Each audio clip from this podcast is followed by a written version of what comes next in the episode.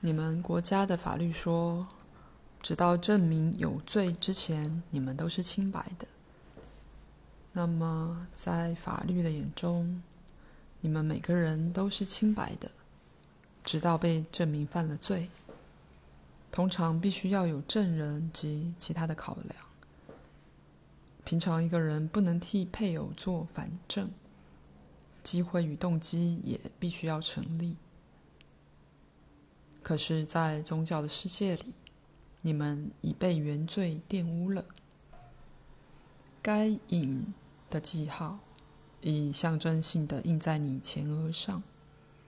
你来自一个犯了触犯上帝之罪的族类，因为你自动被定了罪，所以必须做好事、受洗、相信基督或做其他的事，才能够被救赎。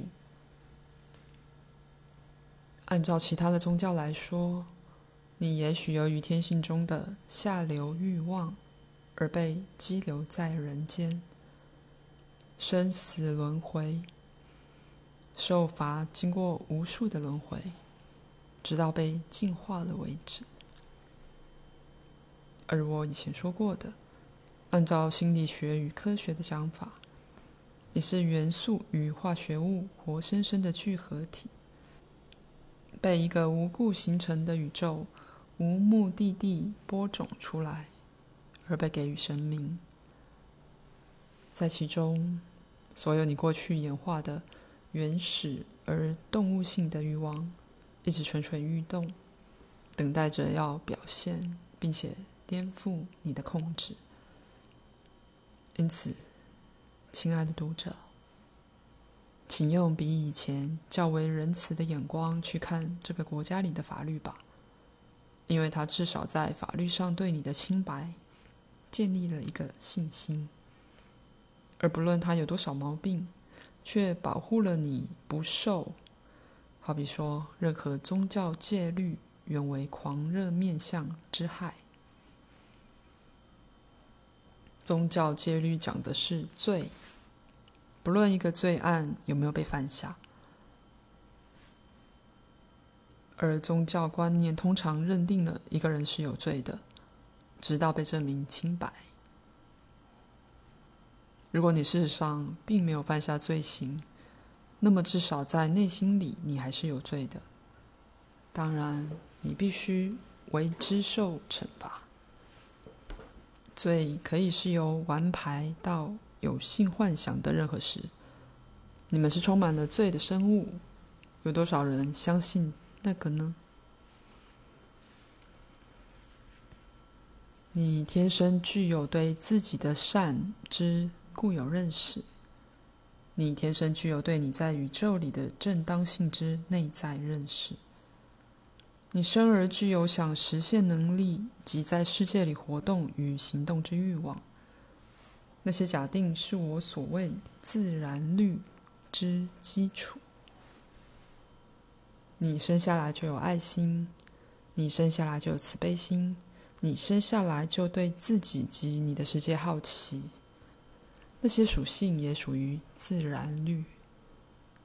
你生下来就知道你拥有一个独特而切身的存在感，他寻求自己的圆满以及其他人的圆满。你生下来就在追求理想的实现，你生下来就在追求能增加生命品质的价值，把特性、能量与能力加在生命上。那是只有你能个别的贡献给世界的。你生下来就在追求达到一种独特的存在状态，同时也丰富了这世界的价值完成。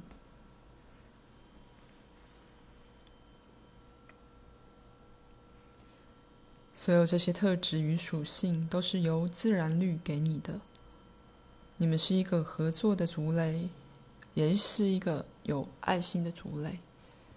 你们的误解、犯罪与残暴虽然很真实，但很少是出自故意为恶的意图，却都是由于严重的错误诠释了善的本质，以及可被用来达成其实现的手段。大多数人在内心某个部分都知道是如此。你们的社会、政府及教育系统，全都建立在相信人类天性不可靠的坚定信念上。你无法改变人类天性。这样一个声明，确认人性是贪婪的，是个掠食者，在内心是个谋杀犯。你按照自己的信念行动。你变成你认为的自己，你们个人的信念变成了社会的信念，但那永远是互相影响的。我们很快就会开始讨论一种比较好的群体实相之形成，那是当越来越多个人开始与自己的真正本质接触时，才会发生的一种实相。那时，我们会有比较少受惊吓的人，以及比较少的狂热分子，而所涉及的每个人都能达到某个程度，开始看见理想变成实际的实现。目的绝不可合理化手段。此节结束。祝你们晚安，我并且对鲁伯致敬。